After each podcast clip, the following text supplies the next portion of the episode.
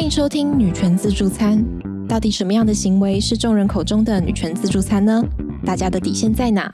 身为女权初心者，Pick and Choose 将透过聊天及议题讨论的方式，抒发主观意见，也寻求更多不同的观点。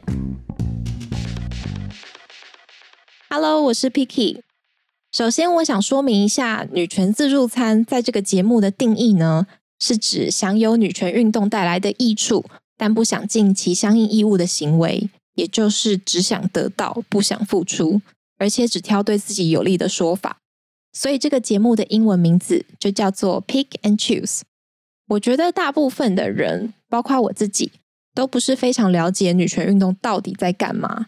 所以我想邀请不同的来宾，跟大家分享他们自身的经验，以及他们对于女性权益的看法。希望真理能够越辩越明啊！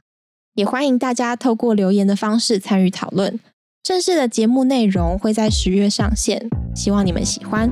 那就到时候见啦，拜拜。